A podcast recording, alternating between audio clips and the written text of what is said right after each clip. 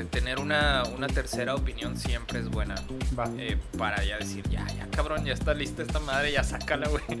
Tanta. No hay ninguna que digas tú que estés cantando a las 3, 4 de la mañana que diga, "Y ojalá y nadie me esté viendo Pues que es esté que ya, cantando ya- esto. o sea, ya no, ya no es como parte de madurar. O sea, si te gusta es por algo, güey. Entonces, pues ya enjoy it.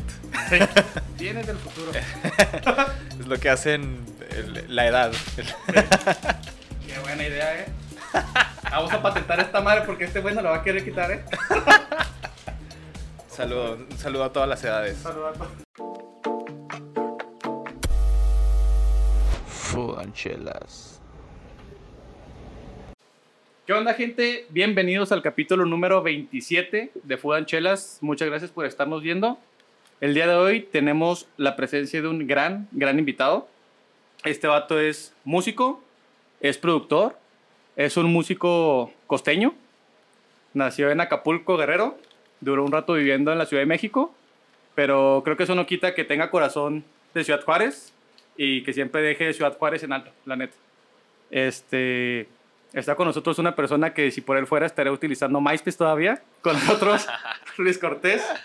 ¿Qué onda? ¿Cómo Eh. estás, carnal?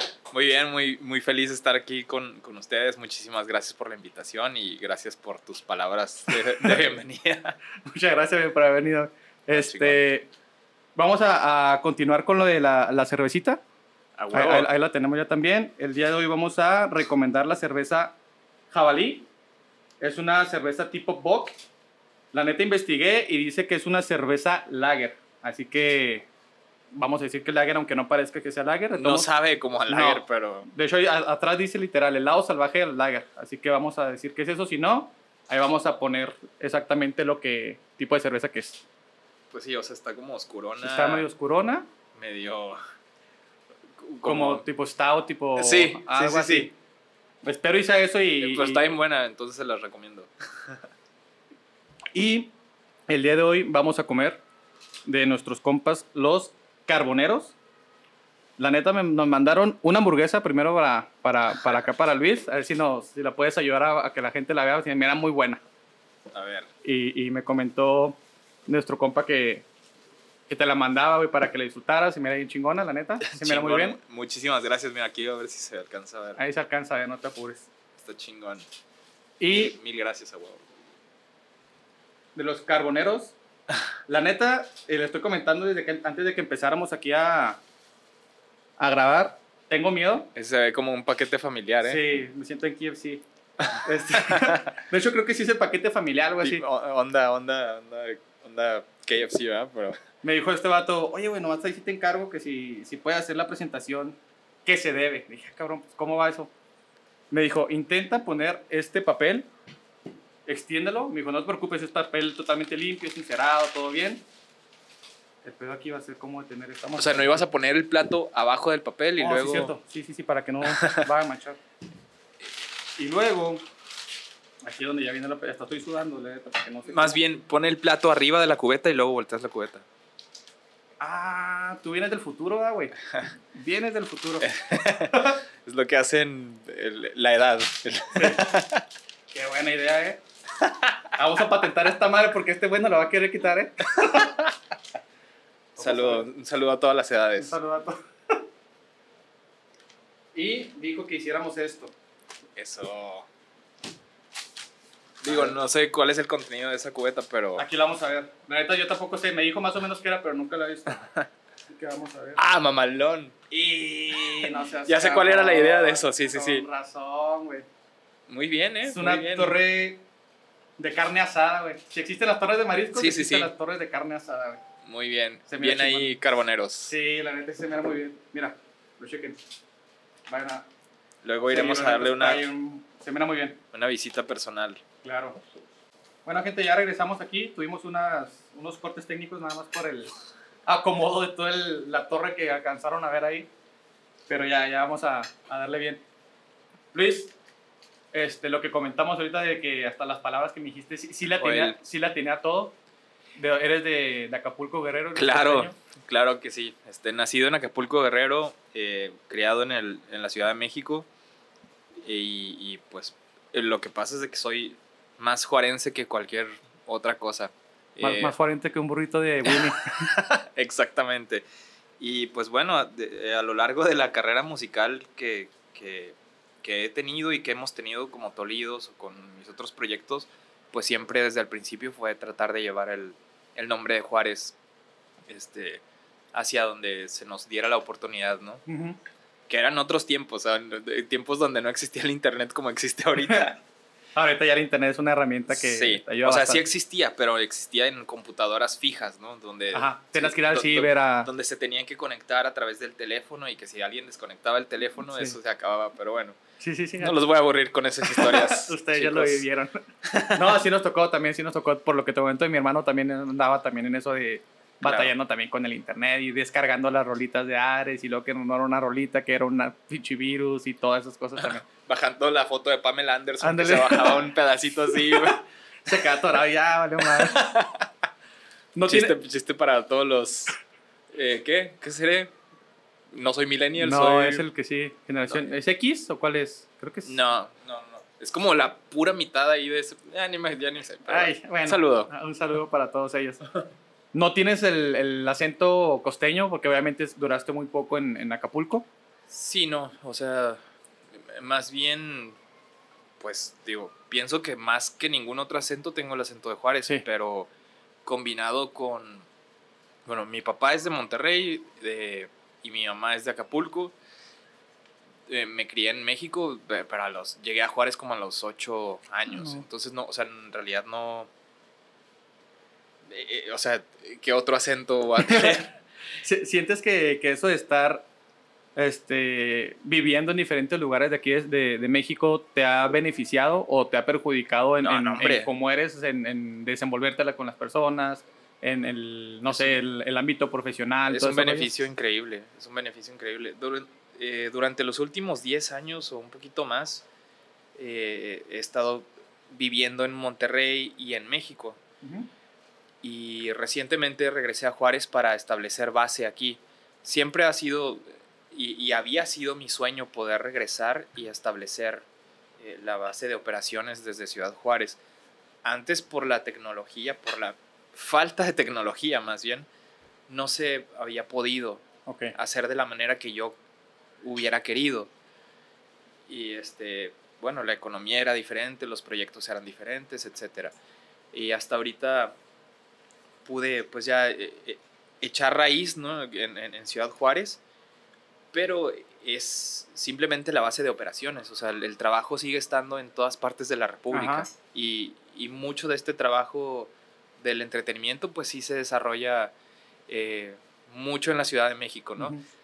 Eh, el plan de muchos de nosotros que estamos en, en otras ciu- ciudades de la República es de que se, se creen otros nichos de trabajo y, y del entretenimiento en tu propia ciudad. O sea, vaya, si no habemos gente que, que, que hemos regresado a la ciudad de donde somos, con, con la inquietud de poder compartir un poquito de conocimiento de lo que hacemos, pues, o sea, sin eso, pues estamos sin una guía, ¿no? Estamos Sí, sí, sí, perdidos. sí. Entonces, pues gente como, como Badía, este, gente, eh, hay, hay varios ejemplos muy, muy padres de gente que están haciendo una labor enorme por la ciudad. Entonces, pues ahorita estoy bien contento de que, de que se haya dado esta oportunidad y, y- poder eh, no solamente lanzar mi proyecto, sino poder eh, trabajar con otros proyectos eh, locales que tienen un talento internacional. O sea, no, no porque estén aquí haciendo shows chiquitos, güey, quiere decir que no tengan un talento para estar Para tureando el mundo. Es- nada más nos hace falta un poquito de organización y, y, y educarnos y saber este, qué, qué- cuáles caminos poder tomar, etcétera. Pero bueno, ya me puse muy romántico. Tengo entendido que, que tu primer como que formación a la música este, o introducción a la música fue porque no había instrumentos a tu medida. Sí, exactamente. ¿Cómo estuvo qué, eso? qué para- buen, qué buen research. Este, no he checado el Wikipedia últimamente, pero bueno, no sé, no sé dónde lo sacaste, pero está chingón. Eh, sí, lo que pasa es de que a la edad de unos 5 años, cuando tenía afortunadamente mis papás me apoyaron mucho y vieron que tenía mucha inquietud para los instrumentos musicales. Entonces a la hora de que ellos me apoyaron y quisieron formalizar algún tipo de educación académica, musical, pues me llevaron a, sí, a, una academia de música que también pues tenía marcas de instrumentos, etc. Eh, y no había instrumentos de mi tamaño, o sea, yo quería entrar a la batería, por ejemplo, de 5 años, y pues no había baterías chiquitas donde me pudieran sentar y que yo le pudiera dar. No había guitarras chiquitas para que pudiera tomar un curso de guitarra, aunque sí podía y, tenía, y le rascaba y hacía cosillas, pero... No, no era el acorde para el, tamaño de tu cuerpo. Académicamente no, no tenían programas para niños chiquitos, pues. En esos años, eran los años 80, del 84, por ejemplo, 85. Este... Qué raro, ¿verdad? Qué raro. O sea, ahorita dices, pues no mames, ¿cómo no, ¿cómo no tienen programas de educación musical para niños? Eh, en ese entonces no había... pasaba eso. No había eso. Entonces, lo único que había era, pues, clasecillas así como de teclado electrónico y, piano clásico. Y pues bueno, empecé, empecé con ese tipo de clases, así, pianito básico, así, eh, que estuvo bien padre porque la neta me dio noción para un montonal de cosas, o sea, sin saber, ¿verdad? Sin saber que, que me iba a dar una base para poder construir y que, que, me dio una base para... Tengo, tengo, entendido que, por, bueno, a, a, lo que yo, cuando estaba intentando aprender un poquito de música, el teclado ayuda bastante para comprender cómo funciona la música o cómo transportar un acorde del teclado a tu, a tu guitarra o a tu bajo, o cómo llenar o así. Definitivamente, pues eres un, o sea, un, una persona chiquita que está entendiendo cómo suenan las cosas y que ubicas qué sonido hace cada ubicación, o sea, que cada nota. Entonces, si eso lo traspasas a algún otro instrumento, pues vas a hacer la conexión. Bueno, algunos tienen la, facilidad de eso y otros se les batalla más, pero básicamente eso me dio una pues una información invaluable en mi vida. Está bien suave. Y, en, en, todo ese proceso, ya, ya, ya que ya habrías aprendido un poco de, de, música, ya habías comprendido así que es lo que estás platicando, ¿cuándo fue el, el, el, momento o qué fue lo que te llamó a ti la atención para comenzar a, no sé, a componer o, o, cuáles eran tus primeras, tus primeras, no sé, canciones que tocaba ya como que, ah, quiero sacar esta canción y todo eso? Este, bueno, duré, en año, eh, duré muchos años tomando clases de tecladito básico y pues así, este, eh, aprendiendo un poquito de independencia con las dos manos, independencia de que hacer acordes con una mano, hacer melodías con otra mano, tocar el bajo con el pie, etcétera. O sea, bueno, no eran tan básicos, eran. sí, que no Este. Entonces, de ahí como que agarré una noción más grandecillo, pues entré a la secundaria, me empezaron a llamar, a llamar la atención. Desde chiquito me empezó a llamar la atención un chingo las guitarras y las baterías y todo. Te digo, yo iba con la intención de meterme a, a, baterías y de que a huevo yo quiero esa madre. Este, y pues no, o sea, no, no se me armó. Pero ya más grandecillo, como a los 11, 12, este, en una Navidad ahí me regalaron una batería y empecé yo solito ahí a, darle, a, como veía en los videos en, en MTV, así de que, ah, así se le hace, hay que darle así. Eh, después de un tiempo me di cuenta que con la batería no, no podía componer en esos años, o sea, componer canciones. Y en esos años, este, pues no sé, en la, secundaria, ya empecé a agarrar como una, una, guitarrilla acústica y así. Y pues empezaba a hacerle cancioncillas a la que me gustaba y así, o sea, súper clásico, súper super ñoño también, pero e, era, lo que había. Fue lo que te sacó la inspiración, güey, para empezar a obviamente, obviamente en la secundaria de que estaba oyendo... A, mí me tocó Guns N' Roses y Metallica y todo ese pedo. Pero pues era música en inglés. En español ahí, ¿qué escuchabas? en español casi no escuchaba nada. Eh, pues obviamente la cercanía a la frontera y todo eso influyó muchísimo en mi vida porque no, no, tenía mucha cercanía a la música en español en ese momento. Ok. Eh, la, primera, la primera influencia grande que tuve sí fue, en sí fue con música en español, fue con los Hombres G. Este, a los cinco años, con un primillo, pues él tenía los viniles de Hombres G. Y de repente fuimos creciendo, fuimos creciendo y veíamos las películas en la tele y no mames, estaba bien cabrón. De hecho, ni nos dejaban oír las canciones porque decían ah, groserías. decían groserías. Eh, y pues hoy, pues éramos niños de 5 o 6 años, güey. Pues sí, con toda razón no, no querían que escucharas eso, güey. E, era muy prohibido escuchar canciones que... Hasta en el radio tengo entendido que no, sí, no, no, no, las pasaban, no las pasaban. Pero bueno, eh, me mudé a Ciudad Juárez y, y, ya, y escuchar música en español, pues para mí no, no, fue, no formaba parte de mi, de mi crecimiento. Ya que estabas en frontera, era un poco más de... Sí, era un poco más de escuchar música en inglés por la situación geográfica, no por una cosa... No por otra razón. Sí, sí, sí, sí, ok. Pero, ah, bueno, total, de que este...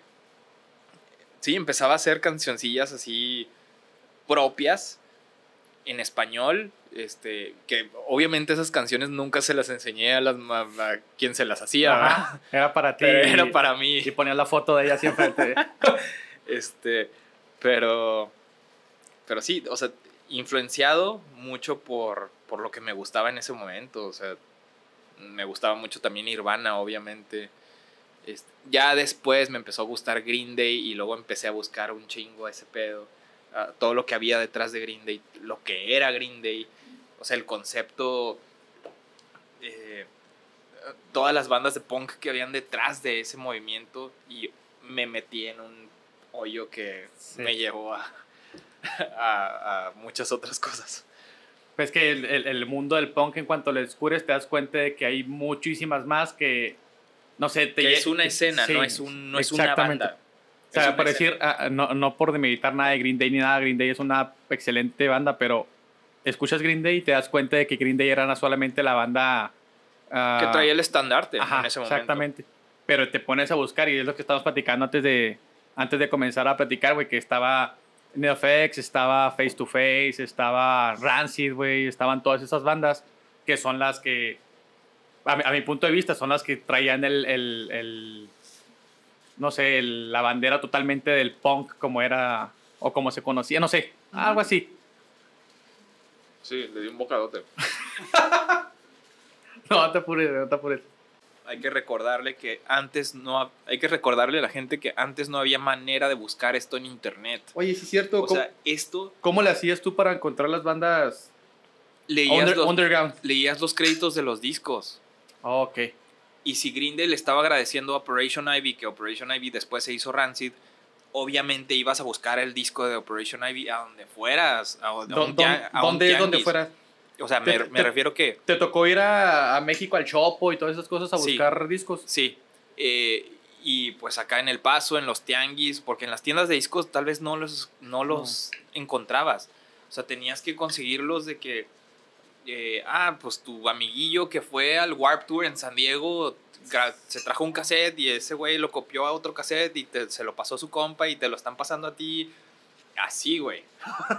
o sea, cosas de cavernícolas. Sí, te llegó a tocar el, punto donde grababas una canción acá con una grabadora o algo así para poder escuchar o algo así o no? ¿O tan así no fue el tu, pues sí, tu desesperación para encontrar una banda? No, digo, ya más grandecillos, pues este grabamos videos de, de MTV oh, en, VHS en la prepa.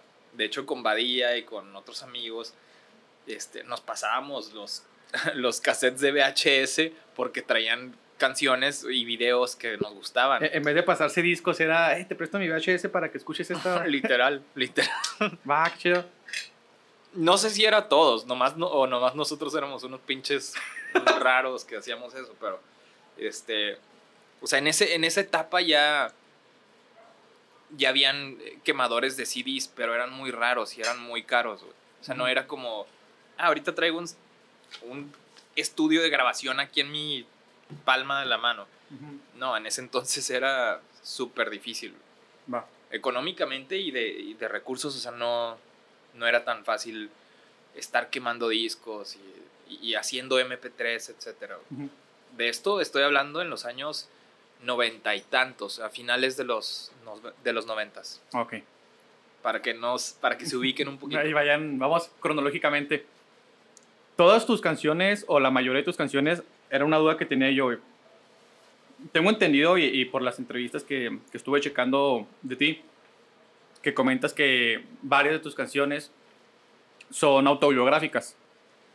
Pero, ¿crees o hay alguna canción donde no sea una autobiografía tuya, pero sientas que la gente necesita escucharla y necesita hacerla, hacerla suya, o sea, una historia que te inventas totalmente, pero sabes que la gente la va a beneficiar o sabes que la gente le va a dar el uso necesario. ¿Sí me explico? Ajá. ¿Hay algunas canciones así? Mías no. Tuyas son autobiografías siempre. Mm.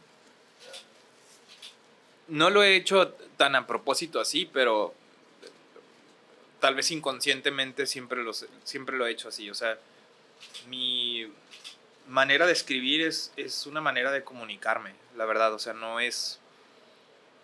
eh, he escrito para otros artistas y para otras bandas, etc. Pero en lo, en lo que se trata de lo mío, pues es, eh, no sé, pues es, es parte de una inseguridad, yo creo. Pero, Que- pero, ¿cu- ¿cuál, es, ¿Cuál es tu, entonces tu, ya en lo que te estoy entendiendo, cuál es tu ritual pues para ponerte a escribir? O sea, de repente se te ocurre algo y agarras tu Keep Notes, agarras tu libreta o te grabas con audio, ¿cómo, cómo sale? Todas las mencionadas. Todas de las todo, mencionadas. un poco sí. de todo. Este, pero sí, más bien me, me pongo a escribir en rachas. Eh, Preferiría tener una disciplina más estricta y poder hacerlo de que me voy a poner a escribir un disco y me- ponerme a escribir. No soy, no soy de ese tipo de escritores. Eh, más bien, pues si me pega como una temporada donde, donde estoy sintiendo algo de una manera muy fuerte, me pongo a es- a escribir para mí. Para clientes es diferente. Este, y para, para mis propias canciones soy muy tardado, muy indeciso. No me gustaría ser así, es, no es algo de lo que estoy orgulloso. Pero para cuando trabajo eh, produciendo canciones de otras personas, eh, afortunadamente sí soy muy práctico y, y- y asertivo en la manera de... y metódico también en la manera de trabajar. Y sí, afortunadamente me ha trabajado, me ha funcionado muy, muy Pero bien. para ti si eres de que, aunque ya la tengas y lo... Sí. Ah, no me gustó este. Sí. Y Sí, por eso necesito, necesito la ayuda de, de amigos que también este, me echen la mano, ya sean otros productores, otros este, escritores, otros... eh, tener una, una tercera opinión siempre es buena Va. eh, para ya decir, ya, ya, cabrón, ya está lista esta madre, ya sácala, güey. sí, es, es, es algo curioso. Está, está, está interesante porque, por decir, ya si nos ponemos a, a, a, a esculcarlo un poquito más, a escarbarlo un poco, ¿cuántas canciones, pues, hubo, no sé, de Tolidos o tuyas, así de, de tu proyecto de solista, que no salieron a la luz por Ah, eso? No mames, hay un chingo, hay un chingo de canciones que están ahí guardadas en discos duros. Ah, O sea, pedacería y canciones que están ya terminadas completamente y no. y no, no han visto la luz del día.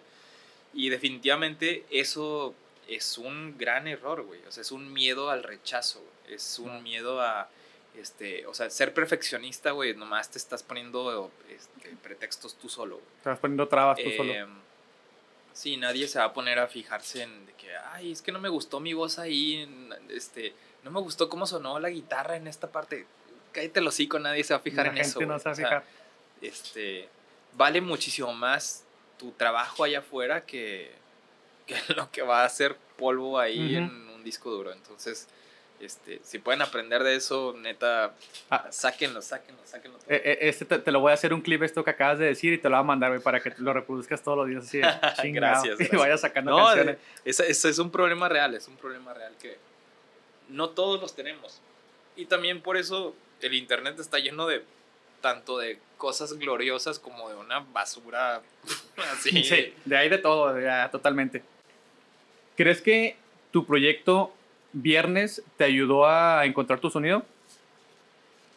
¿O, o cómo fue que manejaste Viernes?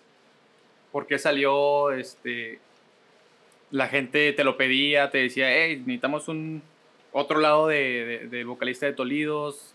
¿Cómo, fue, cómo fue saliendo? Eh, a través de los años fui trabajando con muchos otros artistas, produciendo eh, a, una cantidad de, de, gente este, durante los mediados de los 2000 hasta 2015, ¿no? Por ahí. Y hasta la fecha lo sigo haciendo. Pero en todo ese trayecto, pues fue trabajar en la computadora con muchas otras personas y empaparse como de, de, otras experiencias, de otros gustos y así. Eh, también en esos años eh, fueron cambios de geográficos, cambios de conocer gente nueva, cambios muy, muy importantes en, en mi vida. Y donde decidí explotar este lado personal que no había explotado. Como te mencionaba ahorita, yo crecí en los 80s y fui fan de muchos soundtracks de películas de los 80s que me influenciaron un chingo. Entonces tenía este, este gusto y esta fascinación por este tipo de cosas ochenteras, que en realidad no había explotado, porque no, no se trataba de meter a Tolidos algo que no le, no le cupiera. O sea, no, no, se trataba de meterlo a fuerza a algo. Sí, sí, sí. O sea, por más, por más que te guste algo, hay proyectos que no se puede meterle e, ese tipo de cuchara, ¿no? Entonces dije, pues bueno, vamos a hacer música con lo que hay aquí, que es la computadora, y vamos a darle por este lado. Y, y fue algo que me trajo mucha, mucha satisfacción personal y, y, que sigue siendo algo muy, muy marcado en la música que hago. O sea, no, no se le... tus influencias de The Cure, Morrissey y todo eso, que se escuchan totalmente el, la base. claro, claro. Eh, y, y, también, o sea, de, de soundtracks. O sea, eso que mencionas está cool, güey. Pero hay unos soundtracks así de que bien, bien cursis, bien, este... Eh, hay, ahorita, como la canción esta de Nothing's Gonna Stop Us Now. ¿Sabes cuál es? Bueno, esa canción me encanta. Está bien chingona. Y todo ese tipo de cosas también lo incorporo en lo que estoy haciendo. Tal vez no se oye a primera... A primera instancia. A primera instancia. Pero si lo buscas, ahí está. Pero ahí va. No, y son canciones bien chingonas, o sea, son canciones épicas de soundtracks de los ochentas que, que trato de incorporar un poquito de eso en, en, mis canciones de ahorita. Y sí, Viernes sí me, me ayudó a encontrar un poquito el sonido de lo que estoy haciendo actualmente, que pues ya... ¿Fuiste cambiando como que el género de tus, de tus canciones poco a poco? ¿O Viernes fue un eh, proyecto y te diste cuenta que no sé, son palabras que no, que no has dicho, pero a, mi punto de vista no que lo hayas dicho así como que, no, viernes no es mi estilo de música, ya me gusta. No, no, no, definitivamente es algo que, que, está, que, me, que me llama un chingo la atención. Pero viernes es más como un personaje. Va, va, va, eh, Y pues ahorita que estoy sacando canciones bajo mi, mismo nombre, pues ya es, este... Pues ya es sin la máscara, se Aquí voy a echar todo, aquí voy a echar todo, este si es una canción acústica, pues está bien. Si es una canción súper ochentera, también está bien. si es una canción este, country, güey, también está bien, chingue su madre, güey. ahorita que comentas eso de, de, canciones acústicas, ¿cómo te fue con toda la gente cuando empezaste a sacar tus, tus singles de, de Luis Cortés? Creo que fue la de Cree, donde todos pensaban que Luis Cortés iba a ser puro acústico totalmente. ¿Cómo lo manejaste ahí, güey? Que toda la gente pensaba eso. Como que dije, no voy a sacar algo que los vaya a asustar luego, luego. Voy a sacar un acústico para que no se saquen de pedo. Pero así, o sea, el proyecto no es para nada acústico. Sí, ahorita ya eh, después de tanto tiempo ya lo pueden escuchar y se dan cuenta de que no es acústico. Es, otra cosa, sí. Eh, pero bueno, eh, la respuesta de la gente fue muy, muy, muy buena, muy gratificante, ¿no? Para, para mí como proyecto, como, como producto. Este. Y pues bueno, o sea, también la naturaleza de la canción, esa pues es una canción muy emotiva, muy de agradecimiento, etcétera. Entonces, este. Eh, estuvo como muy. Tocó ahí ciertas fibras específicas en, en, cierto público, entonces estuvo muy, muy bien. Eh, pero sí, definitivamente, pues el proyecto va como para otras para otros rumbos, no, no, no tanto en acústico. Lo que sí quiero mencionar es de que estas canciones están definitivamente hechas eh, de adentro hacia afuera. ¿Con qué me, me refiero a esto? Que lo que importa más es, es, el contenido de la canción, lo que dice la canción, la construcción de la canción. Okay. No que sea una canción ochentera o que sea una canción acústica. Es la, la canción se puede tocar con piano y voz, con acústica y voz, con banda completa, eh, de manera electrónica o eh, lo que cuentan, lo que, bueno, lo que para mí estoy tratando de, de comunicar aquí son los mensajes de las canciones, no son las canciones. Lo que debe transmitir en realidad la canción. Exacto. Y pues con Tolidos era de una manera, era un poquito diferente en el aspecto de que pues tal vez el nacimiento de las canciones eh, pues tal vez empezaban como con un riff o con algún ritmo, con alguna idea melódica y acá no, acá fue, la construcción fue de letra hacia canción. Que primero era la letra y luego ya después hacías el, la melodía. Sí, sí, sí.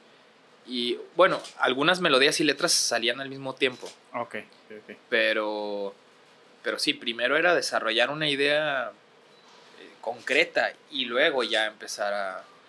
O sea, vaya, me di la oportunidad de, de experimentar como, como escritor más que como músico. Porque digo, también, eh, pues, o sea, soy, soy más baterista que, que cualquier otro, este, soy más baterista que guitarrista, ¿no? Pongámoslo así.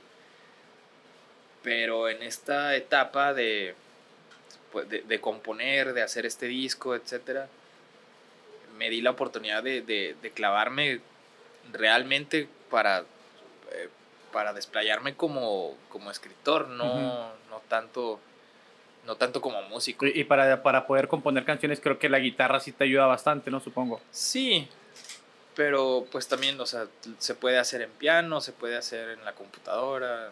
Eh, sí, no, no, o sea, no es, no estoy atado a solamente a la guitarra. Ah, ok.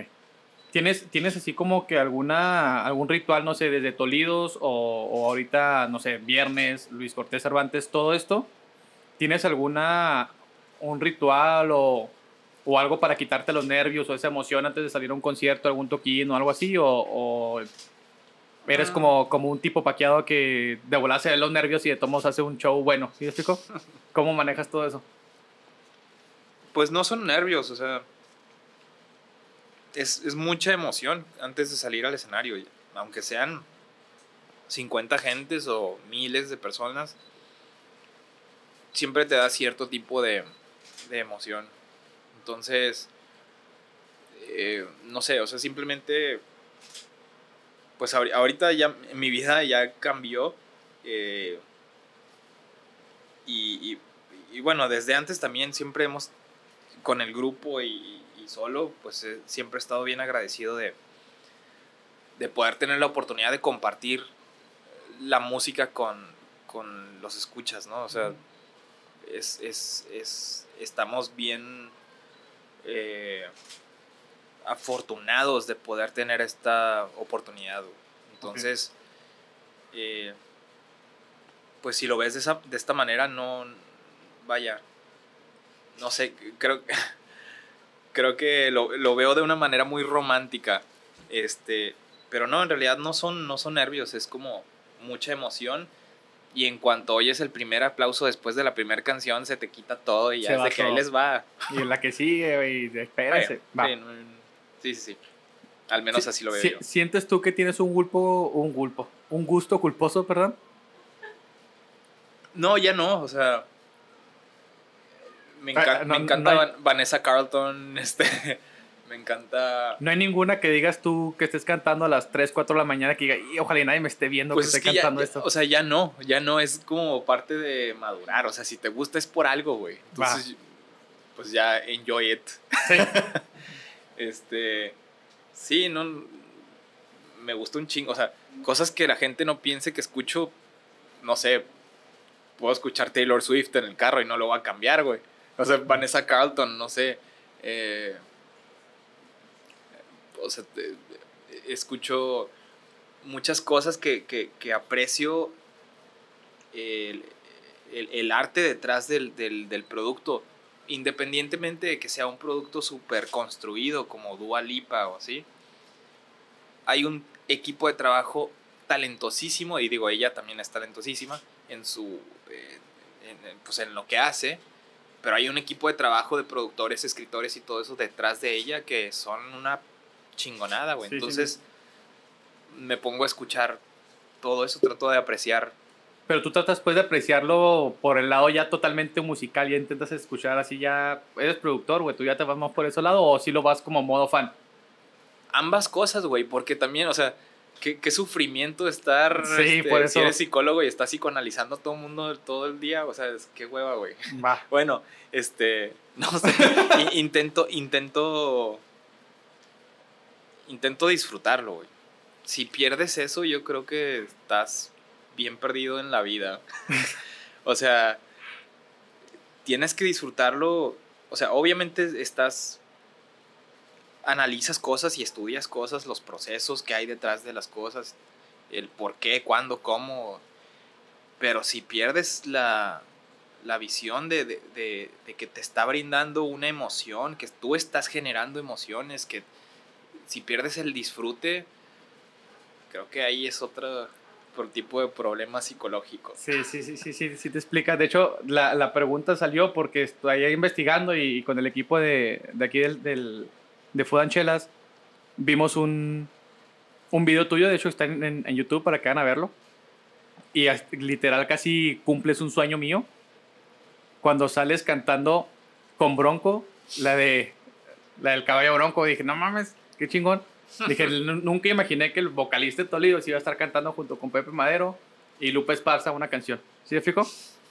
Yo, yo me imagino ya cuando ando en pedo que está así Lupe cantando junto conmigo, pero tú lo lograste, güey. Y está chido ese rollo. ¿Cómo, cómo, de hecho, cómo salió todo el...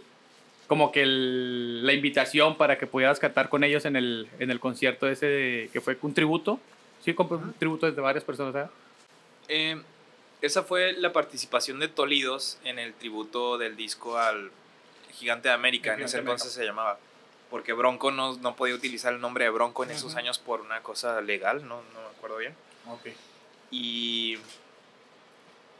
pues surgió esa invitación por parte de, de nuestra disquera, que a su misma vez era el mismo equipo de management de que División Minúscula y Panda y algunas otras bandas que formaban parte de ese tributo. Entonces, pues nos invitaron a, formar parte del disco. Eh, a Tolidos le tocó Si Bueno, te vuelves a enamorar. no- nos tocó slash pudimos escoger Ah, ok. este, pero, o sea, ya muchas ya estaban escogidas, ¿no creas que? eh, Pero les dieron así de opción, de que, opción bueno, múltiple o mira, algo así. Les quedan estas, de Ah, que dense, ah, pues a rascarle. No, pero un saludo a, a toda la gente de Class, que los, los queremos mucho. Eh, y bueno, pues a raíz de ese tributo se hizo un concierto en la Arena Monterrey. Y en ese, y en ese disco salió una colaboración que es eh, con Pepe Madero y con Lupe Esparz, bueno, con Bronco y con todo el ensamble de, de, de músicos que había ahí. Entonces, pues fue una, un, un sueño, ¿no? Literal, güey. Para... Este, y- Pero sí te imaginabas en algún momento que iba a pasar algo así. O ni O por sea, tu cabeza nunca- pasado el. pues nunca lo vi venir así como que, ah, ah, cabrón. este, de que está esta oportunidad, pues lo, lo quieres hacer, se va a hacer y, eso- y pues, o, o claro que sí, o sea, claro que sí. Eh, cantamos la canción de Amigo Bronco Amigo Bronco. y, y sí, pues es un, un recuerdo muy, muy bonito que está ahí por ahí en YouTube. Para que lo van a buscar, la neta, está, está muy suave. ¿Cómo, cómo manejas tú el, el aprenderte las canciones antes de un concierto? Obviamente no, ya son tuyas, yo sé que ya te las sabes, pero ha llegado el momento en que cuando estás en un concierto, en un acústico, en lo que sea, que se te olvida una canción. ah, siempre sí, a huevo. ¿Y cómo le haces, güey? ¿Cómo que- regresas a...? ¿Cómo va? A ver, ¿Qué dice la gente? Sí, así, así lo arreglas. Y todos de que, huevo, sí. Los demás, ah, huevo, sí se la saben. ¿Y te acuerdas ahí en el momento? No, pues sí, o sea, ya que la están cantando, pues te puedes acordar de que, ah, huevo, sí, sí va eso. Pero, pero ya en la guitarra también, ¿cómo la haces? O sea, ya, ya, vas, ya estás conectado, supongo, Sí, ¿no? no, no, o sea, eso, vaya, incluye mucha memoria muscular ya como de, Va. de años. Sí, que se te olvide la guitarra no, no, no pasa tanto, que se te olviden las letras, eso pasa más, más seguido. Tengo una pregunta que a mí me dio mucha curiosidad, güey. Sí. ¿Qué, ¿Qué tan cierto es? Ahorita aprovechando, mira, hasta va a quedar con lo que estás haciendo, güey. ¿Qué tan cierto es que cuando te pones pedos te gusta ponerte a boxear? No me gusta, lo que pasa es de que pasa a veces. ¿Cómo? Este, ¿Cómo, cómo fue eso, güey? No, no, no. Eh, eso lo sacaste de otro podcast. Sí. Eh, no, simplemente, o sea, curiosamente en una fiesta de cumpleaños nos pusimos a jugar luchitas y box y eso, pero no lo empecé yo, o sea, no. Yo no fui el que comenzó. Ajá, yo no fui el. Que quede claro, hu- hubo narices rotas, pero yo no fui el que empecé. Que quede claro. Tú eso. fuiste el del chingazo, pero tú no comenzaste. Exacto, sí. No, sí me aventé, de hecho, el, el podcast ese completito y toda la historia. Y no mames, estaba risa y risa por todo lo que hicieron, güey. O sea, sí fue un, un desastre total esa borrachera, pues, ¿no? Pero suave, Pues- o sea, estuvo chida. Sí, claro, o sea, todo acabó en, en risas y na- nadie quedó gravemente herido. Este, pero no, no, no hagan eso, no hagan No. eso. No hagan eso, chavos, en su casa. ¿Cómo, ¿Cómo crees que influyó? Ahora sí, vámonos con lo que mucha gente puede que lo esté esperando. ¿Cómo crees que influyó Tolidos en tu vida, güey? Pues es un proyecto de, de vida y pues te- tengo todo que agradecerle, ¿no? Eh, pues me ha, me ha dado muchísimas oportunidades, he conocido gente increíble y, y me ha llevado a dar la vuelta por el, por el país y por algunas partes del mundo y eh, pues me ha brindado un conocimiento que, que aprecio muchísimo y aprecio a, a todas las personas que he conocido en el camino. O sea, este, e- e- eso, la- las enseñanzas, las personas, este, pues es, es invaluable lo que, lo que deja un, proyecto de esa naturaleza. E- Esta pregunta casi siempre se la hago a la, a la mayoría de los músicos que, que, vienen aquí al podcast, pero me gusta mucho hacerla porque está bien suave cómo, cómo regresan así como que el tiempo. ¿Tú, tú cómo, cómo ves o, cómo- o cuál fue más bien la primera vez que te diste cuenta que tu banda, Tolidos. En este, en este caso Tolidos, la gente cantaba tus canciones, o sea, que, que lo que estaba haciendo a la demás gente le gustaba mucho, güey, o sea, que la gente ya estaba cantando tus canciones y tú así como que, ah, cabrón, pues mi proyecto era un proyecto con compas nada más y resultó que Fue- se pegó. Fue muy gradual, güey, pero con esto me voy a meter en muchos... Me, me tengo que regresar muy cabrón a los finales de los noventas. Eh, antes de que entrara el Raven Juárez, que esto es, es chingo de tiempo, eh, esto lo podría contar por etapas, por temporadas. Nosotros éramos una bandilla de garage de compas de la secundaria prepa, ¿no? tocando covers de Rancid, covers de Green Day, etc. Y de repente sacando canciones originales. Eh, antes de que existiera el internet como se conoce y antes de que empezaran los raves masivos y toda esa cultura, pues había una cultura de, de ir a toquines de rock, porque eso era lo que había, no porque fuera lo más cool. Eso era lo que había, güey. Va.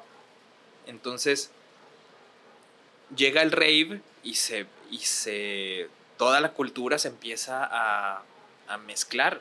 Y mucha de la gente que, que era músico se empezó a hacer DJ, em- empezaron a ir a raves, este, em, no sé, em, el mucho público que iba a los shows ya no iba a los shows, más bien iba a los raves Ok. pero mucho, o sea, te hablo de un 80%, de un Ey, güey. 90, 90%. La escena de música en vivo se murió, completamente, completamente. No, es, o sea, de música en vivo en general. Y, y- y fue una, pues, avanzada muy, muy cabrona de- del, del género electrónico, de todo, de todo el, el rave. eso como todo, pues em- empezó una moda y se fue por temporadas, o sea, yendo masivamente y luego eh, apagándose, etcétera, subiendo. Era gradual y total. Creo que Tolidos, no, no me acuerdo bien ahora sí cronológicamente cómo fue, pero había shows locales con bandas locales de otros amigos sin discos afuera, puros demos, güey, donde habían más de mil personas. Cosa que no pasa ahorita aquí ni de pedo, güey. O sea, en la actualidad ya no pasan ese tipo de cosas. Eh, tal vez sí con, con, con el público joven de los traperos y todo ese pedo, que es un movimiento muy específico, pero para eventos de rock con más de mil personas, con bandas que no tienen disco, eso no se oye, está muy loco, güey. Entonces, eh, el grupo como que se fue dando cuenta que iba más, más allá que el ser una banda, o sea, bueno, nos empezamos a dar cuenta que, que podía ser algo más. No sabíamos cómo, no sabíamos cuándo, no sabíamos, o sea, no sabíamos los pasos para hacerlo, pero fuimos buscándolos, fuimos buscándolos haciendo nuestros propios eventos, contactando a los promotores que traían los artistas grandes en esos tiempos, este, abriéndole los shows a diferentes este, grupos. O sea, por ejemplo, en Juárez abríamos los shows de Jumbo, de. de, no me acuerdo quién, quién más. O sea, de- en, en los principios de los 2000 Ok. Mucha gente me comentó también que aquí en Toquines les tocó verlos ustedes con motocacas y con Sí, por, sí, sí, Mr. sí. Pig y todos esos. Este, sí, y esos eran unos toquines bien grandes, güey. Te digo, por, el parte, por la parte de México, pues habríamos es, toquines con, con Jumbo y todo eso, que en esos años eran reyes de MTV. Y en El Paso estábamos abriendo shows para bandas, pues para los Ataris, para Yellow Card, para Starting Line y todo eso. O sea, teníamos lo del lado americano y teníamos lo del lado mexicano, Chido. no sabíamos de qué manera se iba a poder avanzar. Eh, pero sabíamos que, que, que iba más de, de- o sea, que, que iba, que, que teníamos que salir. Pues, Ustedes querían un poco más siempre. pues nos dimos cuenta. O sea, no, no fue siempre así. Ok. Nos fuimos dando cuenta. Eh, pero fue, fue gradual. Y te digo, entró el rave, creo que como que se murió por unos años. Y empezaban a regresar los, los conciertos. Como que ya no iba tan. O sea, como que seguía habiendo conciertillos, pero ya no habían toquines. Va. Porque ya. eh, fueron tiempos raros, güey. Entonces. Este. De alguna manera sobrevivimos toda la fiebre del rave, güey. O sea, no, no nos mató. este. Y, digo que también está bien chingón, pero es otra cosa completamente Sí, sí, distinta. sí. Es un movimiento musical muy distinto. Y, y- y bueno, sin tener el- la comunicación que teníamos ahorita con el internet, es, era otro mundo. Está más cabrón todavía, ¿no? Supongo. Pues sí. Pero como a nosotros nos tocó el principio de mp3.com, el principio de Napster, el principio del Kazaa, de LimeWire, este, el principio de MySpace y todo eso, pues nos catapultó a, a otras partes de la República y a otras partes del mundo que nosotros no estábamos pensando que iba, pues, que, o sea, no sabíamos que eso iba a pasar. Y, y a la gente, ¿vieron, la respuesta de la gente de que había mucha gente que sí le gustaba su, sí, su música? pero a- a- al, al mismo tiempo, pues obviamente estaba en Monterrey, este, División Minúscula, estaba Panda también en Monterrey, en México estaba Gula, estaba, eh, eh, pues eh, hay, hay ¿En muchas ese tiempo bandas, estaba Termo también o...? estaba Termo en Guadalajara, estaba Insight en Mexicali, güey, estaba eh, Baisami en Tijuana, güey.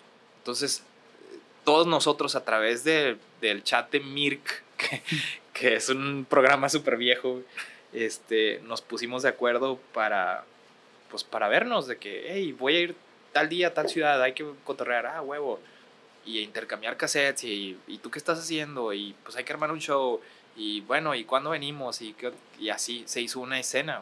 O sea, era una escena nacional que fueron formando ustedes? que- que se fue haciendo. Nosotros llegamos a formar parte de esa escena. no la formamos nosotros, obviamente. No, yo digo, Se- o sea, entre ustedes de todas las bandas que había, estaban- había, cada, había pilares en cada ciudad. Ok. Este, en México pues estaban los Illinois, güey. Es- Estaba Allison, pero Allison pues todavía siendo de una generación más chiquitos, o sea, porque ah, está como por generaciones. Entonces ellos entraron a una segunda oleada, ¿no?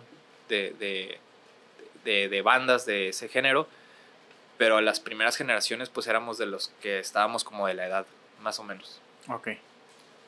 Ya me extendí un chingo, ¿ah? No, está bien, güey. De hecho, la pregunta la contestaste a- ahí al 100%, güey. Tengo entendido también que fuera de, de- de la música, fuera de, de- de producción de, de discos y bandas de tantas que tienes de producciones, no sé si es como tu ocio o, o algo que te gustaría hacer, pero te gusta bastante el stand-up y hasta... No sé si lo has intentado, la verdad no, no encontré nada relacionado si lo has intentado Mm. pero lo has pensado. ¿Cómo está eso? O Sí sea, lo he intentado y sí lo he hecho, ¿eh? Pero a puertas cerradas. o sea, con Badía y Lolo y así Ajá. de otra raza. ¿Y cómo, qué tal, cómo te fue ya? ya Creo que no fui el peor de los del curso de stand-up. Un saludo a todos. Este, pero no sé, ¿eh? no, no, o sea, no. Eso es, eso, eso es mi percepción propia. pero po- probablemente puede haber sido de los top 3 últimos. No, no reprobaste, No sé. pero... pero sí, sí escribiste tu rutina. Sí, sí, sí, lo he intentado, o sea, sí. Creo que se me da muchísimo más lo de la música que, que lo del stand-up, pero no estoy completamente negado a, a hacer algo, ¿eh? O sea, más bien hacer algo musical relacionado con eso, no, no tanto un stand-up, pero algo musical cabrón. relacionado con comedia, claro que sí. Está chido. Luego lo verán. Ay, va a estar suave, va a estar suave. Va a estar Badilla, güey, cantando junto con este güey a madres ahí. ¿Quién sabe? Vamos a ver. Tenemos una, una sección de preguntas. Ahí nos ayudaste para, para compartirlo en las redes sociales. La gente nos envía preguntas y ya cualquier cosa que te quieran preguntar ahí, ahí la van saliendo para que nos ayudes a contestarles. La primera la manda Ociel Quintana. Pregunta de la exposición de aquellas bandas de punk melódico, como era División, Baisami o Deluxe, y algunas más. ¿Cuál era tu disco favorito? O el que te gustaba mucho de las bandas, aparte de la, de la tuya, obviamente. Otro disco favorito de las, que, de las otras bandas, ¿cuál era? El demo de? Insight que se llama Otra Historia. Un, de demo blan- Insight. un demo blanco. Ok, Antes del demo, antes del disco oficial de Movic Records. va. Ese era el que ese era dices, de "No mis mames". favoritos. Sí, ese era de mis favoritos. Eh, así rotundo ese. Va, va, va. Sí, sí. La siguiente la manda Gus Paz. Dice, ¿cuáles son tus guitarras y cuál es tu número uno? Eh, bueno, ahorita uso dos. eh, una Les Paul. eh, he, he tenido varias, varias Les Paul a través de mi, de, de mi carrera musical. Y la primer Gibson que tuve fue una Gibson, una Les Paul Custom 81, güey. Negra. Este, que me pasó un... Casi, casi me la regaló un amigo. Y pues bueno, ya esa, esa guitarra ya está en otras manos. Eh, ahorita uso mucho una Les Paul este, Copper Top, que es como doradita. Y tengo una Stratocaster, una Fender Stratocaster muy, muy básica. Es, eh, creo que es japonesa, es como año 87. Va. Y está eh, puteadita, pero sirve, Pa- sirve aguanta, sí, sí, sí, sí. Es- y tengo una Firebird 7 Epiphone, que, que esa me, me gusta mucho como, como se ve. Eh, y pues, no- o sea, mi guitarra número uno que pudiera decir es, es la Custom 81, que ya, que ya no la tengo, pero esa era mi favorita. Esa era la que para todos lados la llevabas. Pues, y la cuidabas un chingo. Sí, también la cuidaba, digo, con, con esa con esa guitarra grabé mi primer video, la traía ahí para arriba y para abajo, aunque fuera 81. ¿Cu- ¿Cuál fue el primer video que sacaste? Eh, uno que se llama Hoy. eh, Ah, estuvo en rotación en MTV como desde el 2003 al 2004, güey. Fue una canción que duró... no- Nos hicieron el favor de dejarla ahí, pues, este... O sea, o no sé si la gente la pedía o no, no habían suficientes videos o qué. Pero, ahí seguía rondando. seguía rodando. Es- chingón. sí, fue, fue la primer... Fuimos la primer banda de este género que estuvo en rotación eh, diaria en, en MTV durante el día.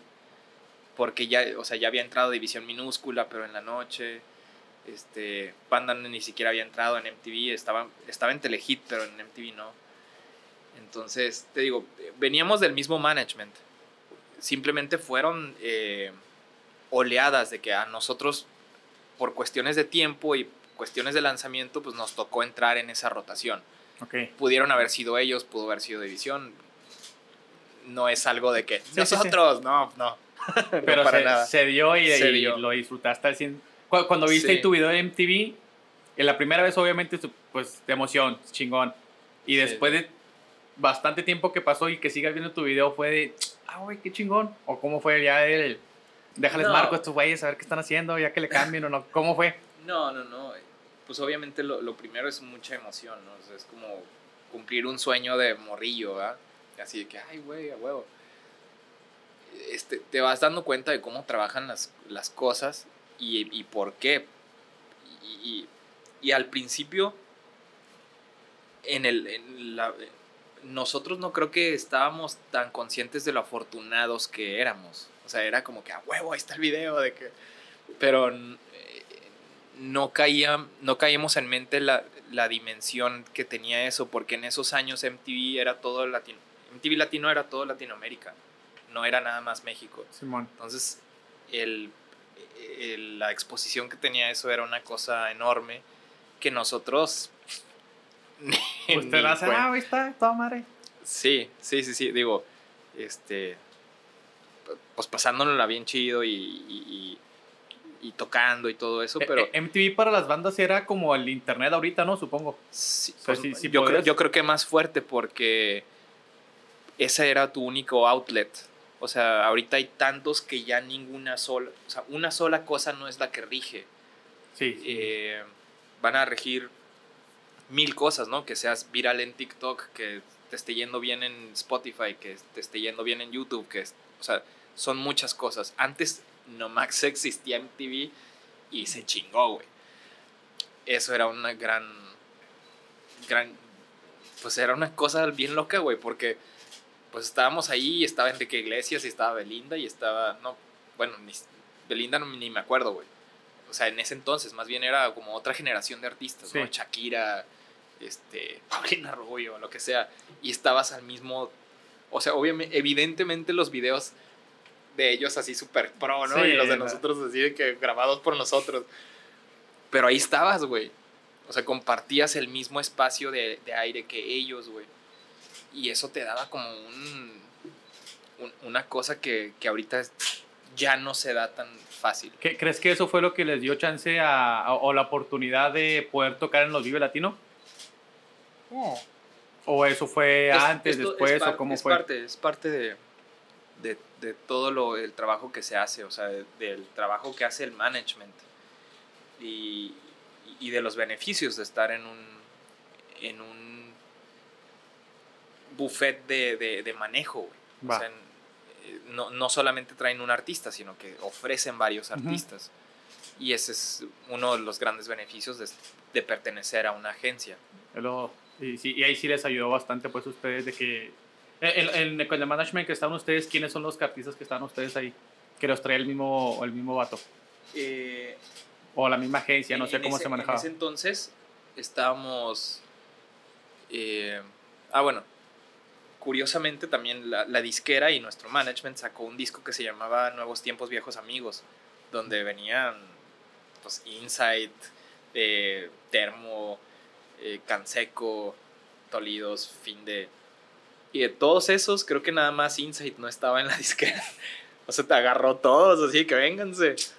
Y sí, pues estábamos División, Panda, Finde, Canseco Tolidos y Termo en esa misma en, en esa misma agencia. Entonces, pues sí, es- estaba eh, muy divertido. Sí, güey, me imagino.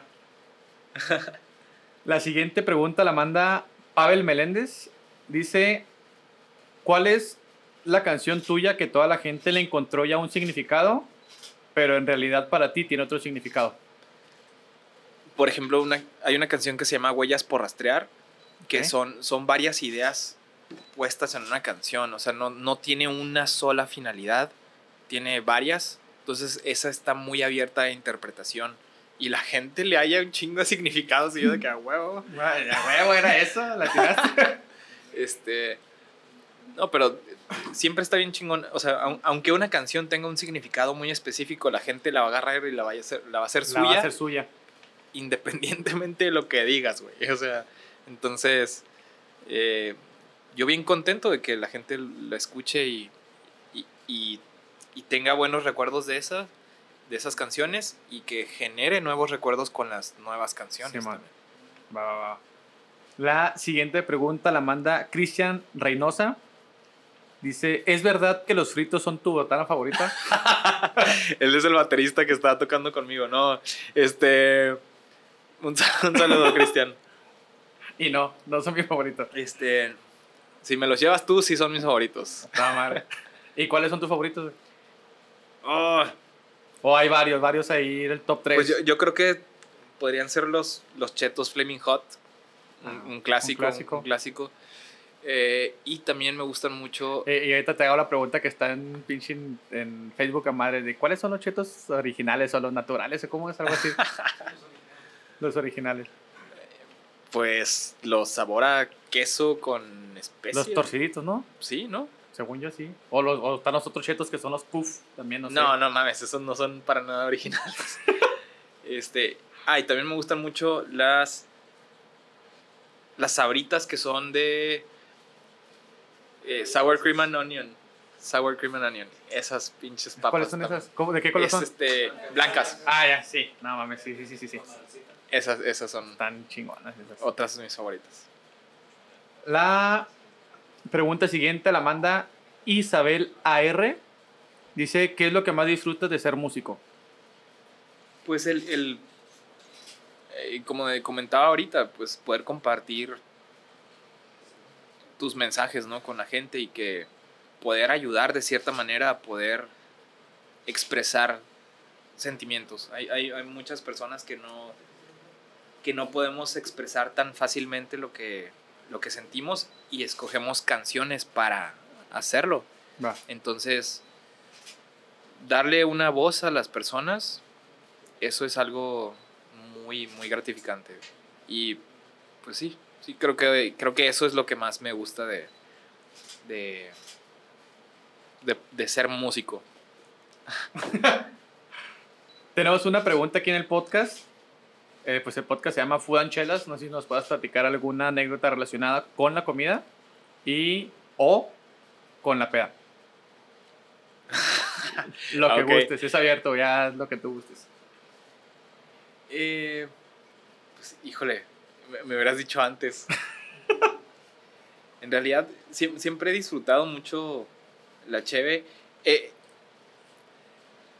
en temporadas de mi vida, creo que todos hemos tomado como de diferentes licores en diferentes temporadas de mi vida, que no estoy orgulloso de, de, de- de algunas de ellas, pero sí, en, en- en los últimos años me ha gustado, le he agarrado el, el gusto a la, a la cheve artesanal, sobre todo porque Ewi de Canseco, el cantante de Canseco, eh, también está haciendo su propio, su- sus propias tandas de, de cheve artesanal y he sido muy afortunado en probarlos.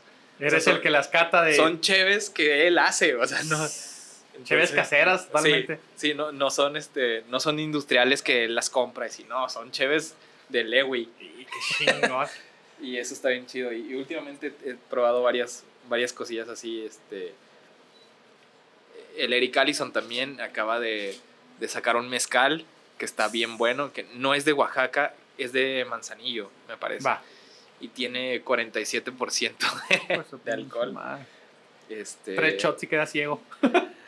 No, pero está bien bueno, güey. De hecho, está bien bueno. Está, bien bueno. muy buenos, güey. Y sabe muy diferente al mezcal de Oaxaca porque tiene los, los sabores de la tierra, la humedad y todo. Sí, les afecta mucho eso. O sea, bueno, no que les afecte, cambia mucho el sabor de. Sí. Y está bien bueno, entonces, saludos, compadre. Este.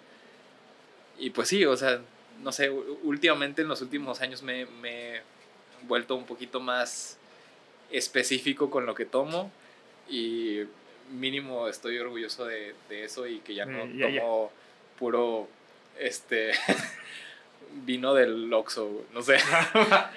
que también, que también, un saludo, ¿verdad? Un saludo. Un saludo también a ellos. Va. Bueno, pues antes de, de- de cerrar, güey, muchas gracias por haberte dado vuelta aquí con nosotros, por darnos Hombre, un poco de tu tiempo. gracias Espero te haya, te haya gustado la, la hamburguesita de, Está buenísimo. Apenas me la estoy acabando, pero está buenísimo. de los carboneros. Se perdieron ahorita que, que ya lo vieron. La torre, como hay torre de mariscos, también hay torre de carne asada, aquí nos dimos cuenta. Está muy, muy bueno para que vayan a visitarlos. Es- el día de hoy, como lo comentamos, fue la cerveza jabalí. Y pues nada, ah, algo que quieras anunciar para pues, este espacio, una fecha que tengas. Este capítulo hoy es 10 de septiembre. ¿Algo que quieras anunciar? Ah, bueno, eh, estoy tocando la batería con Chingadazo de Kung Fu, que es una banda del, del DF. Y. Pues bueno. tenemos varias fechas en estos próximos meses. También con mi proyecto de Luis Cortés tengo otras fechas. eh, que ahorita justo íbamos a Torreón y Monterrey, pero se cambiaron las fechas por situaciones del semáforo sanitario. Oh, ok. Entonces, las fechas que quedan ahorita eh, permanentes, estamos el 16 de septiembre eh, con Allison en el Pepsi Center, es chingazo de Kung Fu y Allison.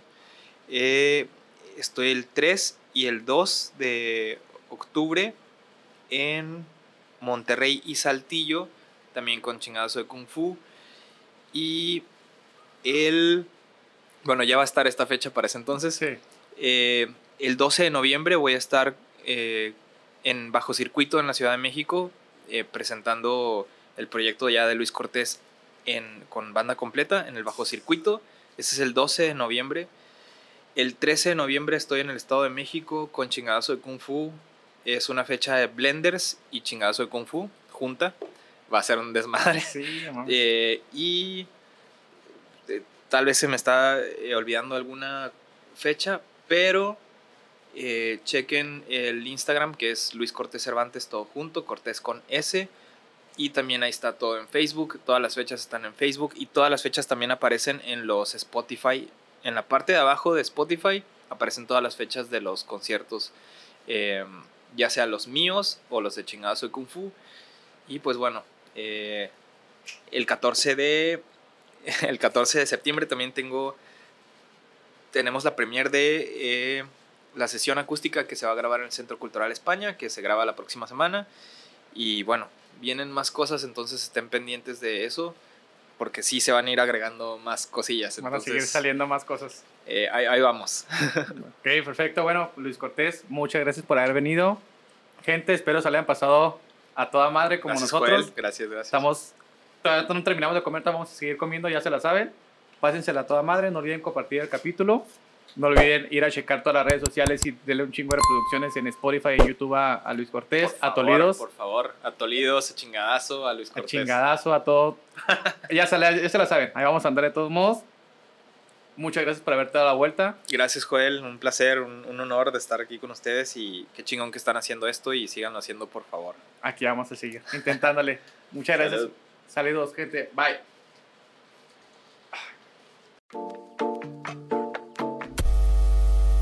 Food and chelas.